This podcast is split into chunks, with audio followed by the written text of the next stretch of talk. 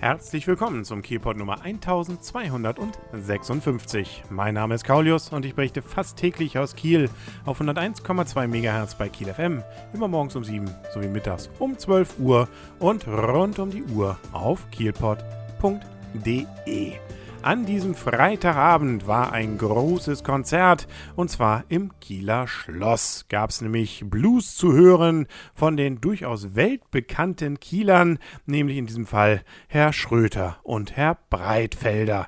Und die haben dort ordentlich einigen hundert Zuschauern, es war wirklich gut gefüllt, eingeheizt, bis hin dazu, dass dann in der zweiten Hälfte gegen Ende alles stand und das auch für mehrere Minuten. Das scheint ein gutes Zeichen zu sein. Die Stimmung war prächtig und ich hatte die Möglichkeit, nach dem Konzert mit Herrn Breitfelder zu sprechen. Und wer ihn bisher noch nicht kannte, erfährt gleich, warum das sich ändern sollte. Denn, wie gesagt, er ist weltberühmt. So, ich bin jetzt hier im Schloss und bei mir ist Marc Breitfelder. Er ist einer wahrscheinlich der besten, wenn ich jetzt ähm, Banause wäre, würde ich sagen, Mundharmonikaspieler, Harpspieler der Welt, oder? Ja, man kann aber Mundharmonikaspieler sagen. Ihr habt, wenn ich es richtig sehe, und das ist ja schon mal bemerkenswert, als Recht für einen Kieler, letztes Jahr zusammen, oder Sie mit Herrn Schröter, ähm, einen Preis gewonnen. Und wenn ich das richtig verstanden habe, etwas, was durchaus nicht nur lokale Bedeutung hat. Nein, das war die International Blues Challenge in Memphis und das ist der weltweit größte Blues Contest und den haben wir gewonnen. Da erstmal schon mal herzlichen Glückwunsch. Gut, ist jetzt schon ein Jahr her, aber ähm, trotzdem kann man sich ja wahrscheinlich schon länger drüber freuen. Jetzt war heute ein Konzert hier im Schloss. Wie lief's? Super, ganz toll. Besser als wir erwartet haben, ehrlich. War, war schön voll, super Stimmung, Standing Ovations. Ich meine, was will man mehr? Es waren auch eine ganze Menge Leute da. Es waren ja durchaus so 400, 500, würde ich mal sagen, waren da durchaus in dem Saal. Trotzdem dürfte wahrscheinlich vielen ihr Name noch unbekannt sein. Klar, das Instrument haben wir jetzt schon benannt. Was ist die Musikrichtung, was Sie spielen? Also wir spielen in erster Linie Blues, äh, Boogie Woogie und ähm, äh, Rock'n'Roll und ähm, generell eigentlich amerikanische Musik. Alles um den Blues herum. Bluesverwandte Musik. Und Sie sind ja auch noch etwas jünger, aber es sind doch viele auch Ältere hier im Publikum und etwas weniger Jüngere. Wie kommt das? Hm, ich denke mal, dass das Publikum in erster Linie mit den Rolling Stones und auch den Beatles aufgewachsen ist. Also wir spielen ja eigentlich auch, also ich bin jetzt 47, ich ähm, spiele eigentlich nicht die Musik meiner Generation ganz direkt, sondern die war eigentlich schon früher da. Und ja, ich bin sozusagen 20 Jahre jünger als viele aus dem Publikum.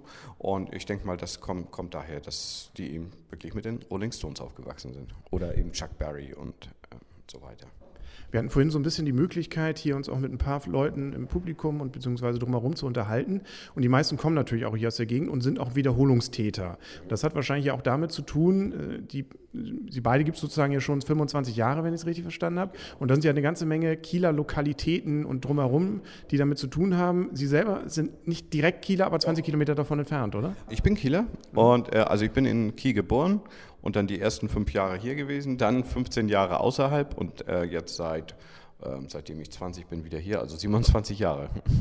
Und was dann auch noch in der Biografie vorkam, der Lutherbäcker, ja. Einmal, gut, zählen wir mal so halb noch zu Kiel, und das Letage, was ja. sind da für Geschichten?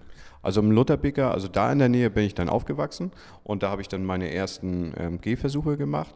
Da war dienstags immer eine Session, da waren ganz, ganz viele Musiker aus Kiel. Ich hatte damals noch nicht allzu viel Erfahrung, die Musiker waren aber sehr, sehr nett zu mir und also wir haben zusammen gespielt und äh, na, nach dem Ende des ähm, Konzertes sagten die mir, ey, du musst dir mal das und das anhören. Der spielt wirklich toll und das habe ich dann gemacht, habe mir die Platten gekauft, habe mir die Sachen angehört. Beim nächsten Mal haben wir wieder das Stück gespielt. Ich war, wurde dann besser und so ging das eigentlich immer so weiter. Und äh, das war eine relativ lange Zeit im Lutherbecker und Letage. Da habe ich meine ersten Geschichten hier in Kiel mit Gottfried Böttger gemacht und letztendlich habe ich mich mit Georg dort auch getroffen. Also sozusagen der Beginn einer wunderbaren Freundschaft, wenn man ja. das so will. Jetzt äh, fragt man sich natürlich auch, kann man davon leben oder ist das äh, auch immer noch ein Nebenjob? Nein, also wir beide leben ähm, hauptberuflich davon, auch äh, seit 25 Jahren.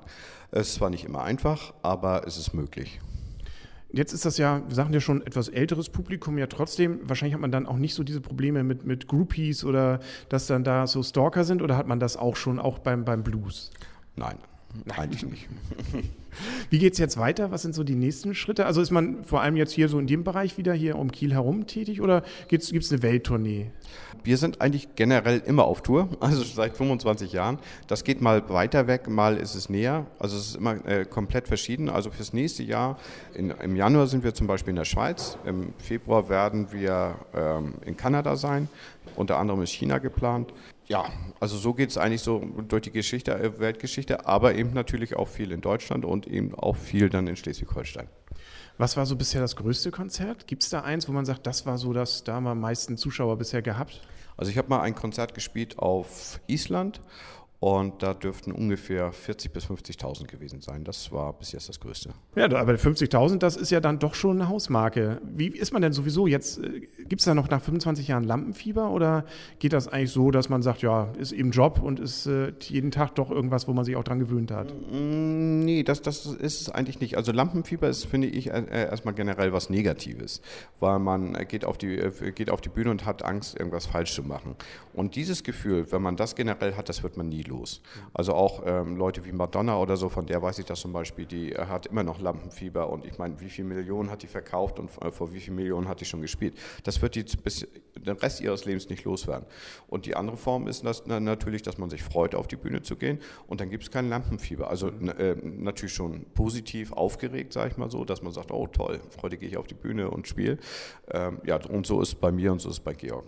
Nun könnte ich mir auch vorstellen, beim Blues ist es ja nun gerade so, man improvisiert ja viel. Ähm, das hat vielleicht ja den Vorteil, da kann keiner meckern, dass, oh, der hat aber da fast falsch gespielt.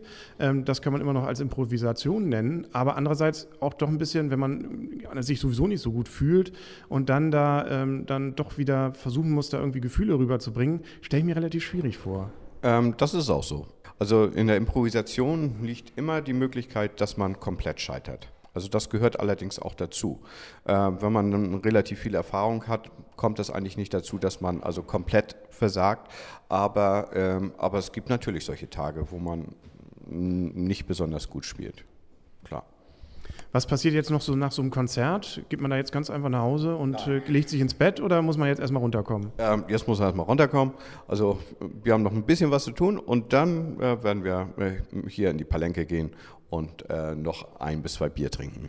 Oh ja, Palenke, das muss man zweimal am nächsten Tag die, oder am Abend dann nochmal duschen oder die Wäsche ähm, nochmal umwechseln, aber ja, ist auch nett. Und heute hat auch Werder nicht gespielt, also so gesehen dürfte noch Platz sein. Genau. Dann vielen Dank, dass ja, Sie ja. heute da mir sozusagen hier für das Interview zur Verfügung standen und dann viel Erfolg. Und besteht die Möglichkeit, diesen Preis nochmal zu gewinnen oder hat man Nein. den einmal gehabt, so wie Nobelpreis und dann war es das? Mm, ja, so ähnlich. Also wir sind auf jeden Fall in unserem Bereich, glaube ich, für, äh, also im, wir sind im Solo-Duo-Bereich angetreten, ich glaube für zehn Jahre gesperrt.